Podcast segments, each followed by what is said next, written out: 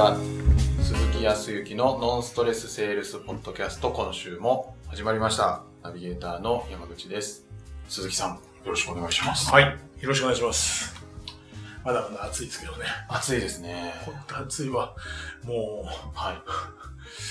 う、ね、大きい台風がちょっと前に過ぎ去って、はいそれからずっとね、暑い35度とか7度とか、こう続きながらこうお盆が去っていって、はい。いつまで、まあ少しずつやっぱ9月になると、秋めいていくんですかね。どうなんでしょうね。もう、毎回のごとくですけど、はい。暑さはなんとかしてほしいな。でもね、また、春先は春先で、は早くなんかこう、やっぱりこう、梅雨が明けてね、ああの、梅雨を入って、梅雨明けて暑くならないかな。あ夏はいいな、なんて言ってたけど、なった途端に、もういいなって思う。嫌だな、なんかこう、そうですね。しね、日本で四季があるからいいっていうけど、はい。何をもって四季なのかわけわかんなくなってきましたけどね。本当に暑いですけど、暑い。まあそう、その中で、はい。あの、まあ本来はね、僕が見るような、僕の世代、僕もう50ですけど、50過ぎましたけど、50のぐらいの人が見に行くのかどうかわかりませんが、はい。まあ暑いんでね、はい。あの、この前、えーっと、量を求めに、はい。量を求めにどこに行ったかというと、はい。えー映画館に行ったわけですよ。あそれも、えーっと、まあ、具体的な日程はやらないですけど、たまたまなんですけどあね。はい。この、おまあ、日にちは明確にしませんが、はい。えー空いた時間というか空けてあったんですけど、はい。ちょっと、妻の誕生日だったもんですから、なんかしなきゃいかんなと。なるほど。遠い、そそうう、と言いながらも何かなく、はい。量を求めに行きながら、はい。まあちょっとコミュニケーションも取らなきゃいかんなと思って、考えた時に、はい。まあ映画見るかと。いう話になり、いいですね。で、妻からの提案で、まあ息子大学生なんですけどね、はい。えっ、と、ちょっと見たい映画が、今ちょうどね、やっぱね、アニメとか、子供系がね、ああそうか。夏休み。夏休みとかでね、とはい。いうところで、うん去年大ヒットした君の名はの第2弾で、はい。えーね、新海さんという人のはい。やつ、天気の子っていう映画。を、はい。行くの？みたいな。アニメって、そういえば、うん息子が、多分、小学校の頃ぐらいが最後で、はい。アニメらしいアニメって多分見てなくて、内心ちょっとライオンキング行きたいなと思ったんですけど、はい。超、超、超実写版。はい。すごいこうリアルなね、はい。うんこう映画だっていう、そっちも見に行きたいなと思いつつ、はい。やっぱり妻誕生日ですから、はえーと、じゃあ、天気の子行くか。いなるで、天気の子をこう見に行って、ほどはい。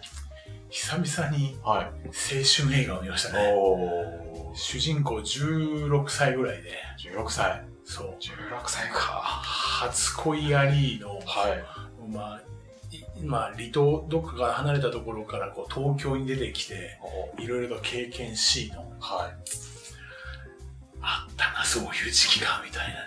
いいいですね。まあ、それでもこう見ている中で、あれ視点が変わってる、まあ大人になっちゃうっていうか、ね、年取ると、なかなか、まあ幼稚かなと思いつつも、あ、でもこういうような考え方とか、もう少し頭柔軟なところがあったらやっぱりいいんだろうなとかって思うんですけどね。でも作ってる人って、はい。まあ僕よりも当然年下でしょうけど、新海さんとかね、皆さんメンバーとか、いもう何、もう100人レベルの人たちが作ってるわけじゃないですか。あれすごいなと思って、はい。どんなメッセージなのかなってちょっと違う視点からこう見たんですけど、はいあの、天気の子っていうぐらいで、はい。いろいろと何かこう、まあ設定が東京中が常にこう雨で台風みたいなすすごいこう天気なんですけど、たまたま何かそういう、うーなんていうかな、天から、その、晴れにできるような能力を、備わる女の子がいて、そうその子との出会いで、はい。で、その子もいろいろと生き方を探してて、はで、天気にするっていうことをビジネスにしようみたいな。そう。それでこう、まあ、祈ると、その部分だけが瞬間的に天気になるわけなんですよ。イベントも天気になったりとか。いいですね。そう。結婚式とかで。そうでしょ？あ、もう実際そうだった結婚式とか、あとは、えっ、と、いわゆるフェスとかね。そういうところに呼ばれて。はい。それで、やっぱり自分の、なんていうかな、こう存在価値とか、そういうところを求めていくんだけど。えーまあ、その中で、まあまあ、あそこで、こう、あんまりそれをやっていくとですね、今度は自分の命がこう、なくなっていくみたいなね。そういうような、ちょっと、ちょっと、ちょっとそこら辺からは、ちょっとアニメーションはい。でも面白、面白かったなっていうのは、やっぱり自分のやっぱりこう、存在価値とかあり方とかっていうのを求めていったりとかっていうのは、やっぱこういうふうにこう表現していくっていうのはありなんだなとかね。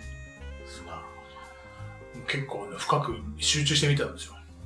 はい。お、オチじゃないんですけど、はい、終わった後にかみさんに感想を聞いたんですよ。結構俺良かったと思うんだけど、どうって言ったら、気にならなかったっていうか、何に気になったら、もう目の前のカップルが最後までイチャイチャして 確かにね、青春もなので、もうカップルとか、まあ、高校生、大学生のお友達同士もいれば、はい、ちょっとそのカップルの人たちもいっぱいいるわけですよ。はいそこで確かに目の前に、か、み、さんと僕の前に、あの、もうちょうど20代前半ぐらいかな、はい、ぐらいのカップルがこう、イチャイチャと座ったのは見たんですよ。なるほど。ただ僕集中して見てたから全然気づかなくて、はい、もうか、かみさんそっちばっかり気になっちゃって、内容は二の次だったみたいなね、ところはありますが。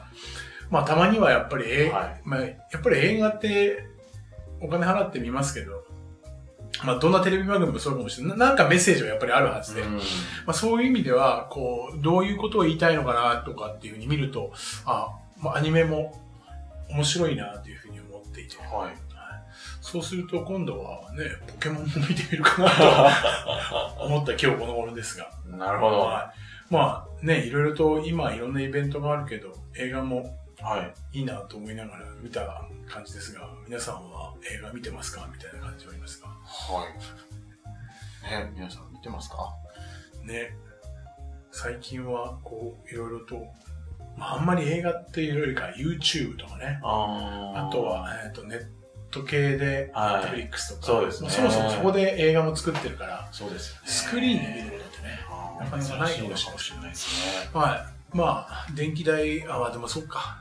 電気代って言っても、入場料取られるからね、あれですけど、映画館も。でもまあまあ、たまにはね、はい、そういった気分転換もいいんじゃないかなというふうに思いますが。はい。はい、まあ、その中で、はい、えっ、ー、と、まあ、ずっと、まあ、日々仕事をしているのか、遊んでいるのかわからない、この、どうしても、こう、なんていうかね、切り替えが難しい仕事してますけど、はい。はい、まあ、その中で一応ね、セッションなんかもしておりましてね。はい、一応じゃなくて、ちゃんとやっていただいて。ありがとうございます。はい、で、まあそこでちょっと、あのー、質問とか、当然のことながら日々の行動の部分を皆さんと振り返りながら、はい、えっ、と、営業であるとかコミュニケーションの部分をね、はい、お伝えしてたりとかしてますけど、まあ気づきの中で今回は、えっ、と、まあ、いろいろと今までその方は営業をしていたりとか、まあ、会社で普通に事務もしてたんですけど、もうずっと、えっ、ー、と、しばらく営業をしてたんですけど、はい。まあ、会社の、まあ、上司とか上の人に、えー、やっぱり相手の気持ちになってね、まあ、普通の事務の時もそうらしいですけど、はい。もうちょっと相手の気持ちになってね、仕事をしなさいとか、お客さんの気持ちになって、はい、えー、仕事をしないからダメなんだとか、結構そういうことを言われてたんですって。お相手の気持ちになる。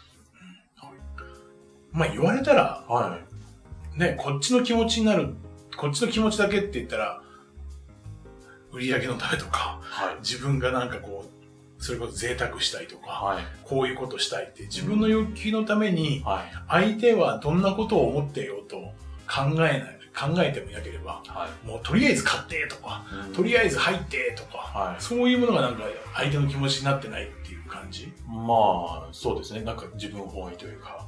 ああ、それ自分本位ね。はい。そういうような、こう、やっぱり、イメージで、多分、上司の人とか、周りの人も、もう少し相手の気持ちにね、なって、こう、物事を考えたり進めたらいいよっていうふうに言われたんだと思うんですけど、はい。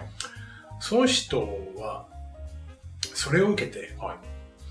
コミュニケーションが取れなくなっちゃったんですよ。え？コミュニケーションが取れなくなっちゃった。相手の気持ちになるがゆえに、はい。何かこう営業で行った時に、はい。えー、まあ確かに会ってくれてるんだけど、はい。その中でもわざわざこん、この特別な時間を取ってもらっておきながら、はい。無駄な話をしたりとか、えっ、と、変なこう質問をしたりとか、はい。えー相手の話を聞いたら、相手の気持ちになったら、あめんどくせえなとか、そんなこと聞くなよとかってはい。思われてしまったら、はい。申し訳ないんで、相手の気持ちになったら何もしないのが一番かなと思ったっていうね。おー。えー言ったんだよね。はいえ行ってじゃあ何するのってえ、だから行きたくなかったんですっていう営業自体ができなかったんですよね。でもなんか本当相手の嫌がることをしないというか、なんか相手の気持ちになった結果、うんそうなってるってことですよね。そう。なので、本当に人と話もできなくなったし、逆に、こう自分、まあ、仮に、はい。えっ、と、ジム、その人言ってたジムであったとしても、相手のことを思ったら、はい。別に相手に気づかれないうちにこっちで全部やっといてあげて、はい。それでコミュニケーション取らなくてもいいだろうというふうに思ったんですかね。うん、相手のことを思えば、変にだから触れない方がいいみたいな。なんか忙しいし邪魔しちゃいけないそう。だったら私できることだから自分でやる。まあ、優しいのかもしれないけどね。なんか優しい考えの方ですね。まあ、あとはまあ、嫌われたくないとか、うん揉め事をね、起こしたくないっていうところもあるんでしょうけど。はい。で、まあ、その方とは、あの、セッションをね、あの、何回か、あの、させていただいていて、お付き合いの方ももう半年ぐらいになるね、はいこの前、初めて、あの、その前段の話は前、あの、聞いてなかったんですけどね、たまたま何か最近の気づきとか、ありましたっていう聞いたら、相手の気持ちを思うってどういう風にしたらいいか分かりました。ほう。っていう風にはい。言われたんですよ。はい。えそれどうどういうことって聞いたんですけど、はい。相手の思う気持ちって、その人よくね、僕も後から聞いて、なるほど、素晴らしい気づきだねっていう話をになったんですけど、はい。相手の気持ちになるって、相手のことが分からなかったら、はい。気持ちも何もなれないっていうことに気づきましたと。うん。はい。わかる？相手のことを知らないと。そうそうそうそう。はまあ、簡単に言うと、相手の気持ちを想像したところで本当の相手の気持ちでも何でもないんで、い。うん。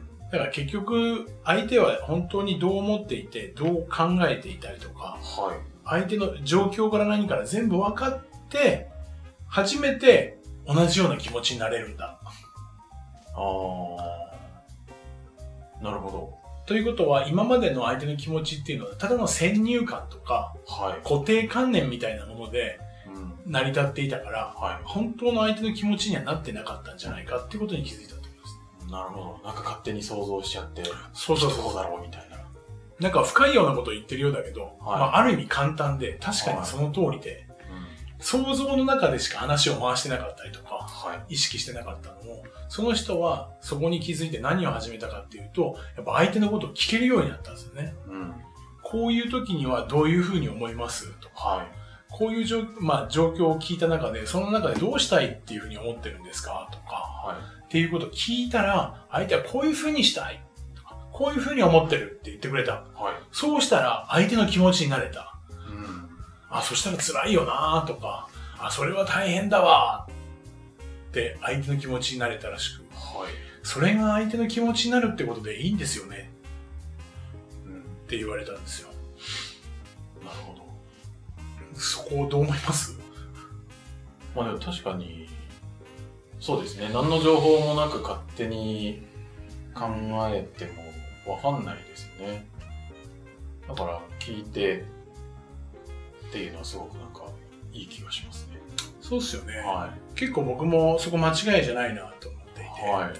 で、まあ営業の好き、営業のお話なんかをしてるとね、はい。その場の状況でお話をすると、おまあ確かに忙しいなと抑えていただいて、その、まあ仮にもう、えーそういう商品とかサービスを受けて持っているとかという状況であったら、はい。それ以上話をしたところで、はい。ね、もう必要ないだろうっていう。んでも、これこれがまあまさにね、先入観とか、はい。まあ相手の気持ちに立立っているっていう、俗に言うところで言ったらもう持ってるし、えー、と満足してるであろうから、はい。わざわざそのとこ聞いたら申し訳ないなって相手の気持ちになるっていうことじゃないですか。おでも、ーはい。その、クライアントさんっていうか、そのか受受講してる人が言ったのは、はいその先に何かそれを持っていながらも不安になっていることであるとか、うんそれを持っているけども今後こうしていきたいとか、はい。まあもう実際に今持ってるんだけど、こういうところで困ってるっていうことも聞かないと、はい。それが相手の気持ちになってっていうことですよね。っていうことに気づいたわけですよ。なるほど。だからもう、あの、僕らね、保険なんかで言うと、もう入ってるんではっていうと、まあ状況で言ったら入ってるっていうこと。んそうすると、もう完全に今で言うと、相手の気持ちになったらは、もう聞けないじゃないですか。そうですね。もうなんか、はい。進めないです。そうでしょ？はで本人、じ言ってる自分もね、い。はい。これ以上立ち入らないでってどっかでこう、まあ、止まってるのかもしれない。はい。だけど本当にその人の気持ちで言ったら、もしかすると、うんと、そうだな、もっと自分に合ったものがあるんじゃないかっていうふうにどっかで思ってるかもしれないし、うん。え時にはこういうふうにしたいっていうものを持ってるかもしれない。はだけどそこに至る前に、こっちも壁を作ってるし、い。はい。で、営業側もそこで相手のことを思うがゆえにうん止まっちゃってる。だはい。からそこ飛び越えていかなきゃいけない。はい。そのためにはやっぱり、きちっと、その上で質問をやっぱりしていく。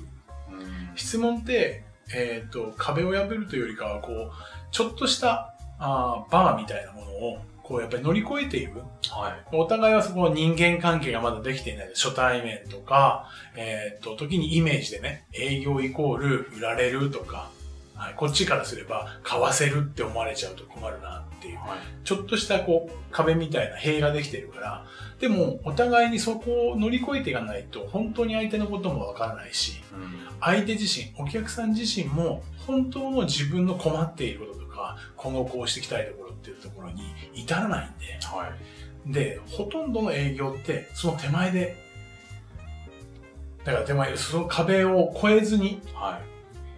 終わってしまっていることが多いんじゃないかなとは思うんだよね。なるほど。まあ、だからこそ、はいこのノンストレスセールスってね、聞いていらっしゃる方は、あのそんなに難しいことではない。確かにそこがね、ストレスがあって、あやっぱりまたダメかとか、はい。えーもう入ってるんだったら無理だっていうふうに止めちゃうんだけど、はい。どうぞ安心して、そんな中で、あの今後どうしていきたいのかとか、うんそんな中で今何か悩んでらっしゃることとか、それも限定しないで、今みたいに、そんな中でぐ、要はどうしていきたいのかっていうオープンなクエスチョン。はい。でそんな中で今何かこうご不安な点だとかこうしたらもっといいなとかってなんか思うようなことがあるとかっていうように一歩超えて質問今のこの質問ができたら結構相手心開いてうん。くるんじゃないかなというふうには思うんですよねはい。だからもう本当にいいあのお話をそのお受講していらっしゃるねうんだから聞いてはい。これはちょっとポッドキャストで話そうとなるほど。はい実際どうですか？聞いてみて、はい山口さん、そこらうーん、本当そうですね。実は私も結構そうやって、なんか、一歩踏み込めなかった時代があったんで、うん、多分相手のことを思うっていうのを多分勘違いして辺。たんですけど、今は結構ズケズケ、ズケズケ、それこそ相手のためにズケズケ聞いてますね。そうね。そう。ズケズケっていう言葉だと、なんかやっぱり営業ってずうずうしくないといけないのかなとか、ゴリゴリじゃなきゃいけないのかなっていうようなイメージついちゃうけど、はいでも山口さんの言う通りで、そのぐらいのこっちは意識はあるけど、その、それを超えた時には絶対お客様、相手はは結構バリアは張ってるんだけど、はいその中身って結構不安であったりい。とか、あの、なんとかしたいって思ってらっしゃる方結構多いんだよね。うん、はい。その手前の殻が、壁が、そこに至らないようなことをしてるから、うんまあそういう意味では、あの、ズケズケと、ちょっと強くっていう感じだと思いますけどね。はい全然、そこを超えるのが、超えるっていうか、まあそこをね、ポーンと飛び越えてあげるのが、まあ僕ら営業側のね、えっ、と、役目だと思って、はいもう一つ二つ、はい。ちょっと聞いてもらうと、相手の気持ち、本当の気持ちが見えてくるような気がしますけどね。はい。ちょっとだからそこら辺トライをしていただいたら、はい。楽に、あ、こういうことかっていうふうに、ね、なるんじゃないかなというふうには思います。はい。はい。ありがとうございます。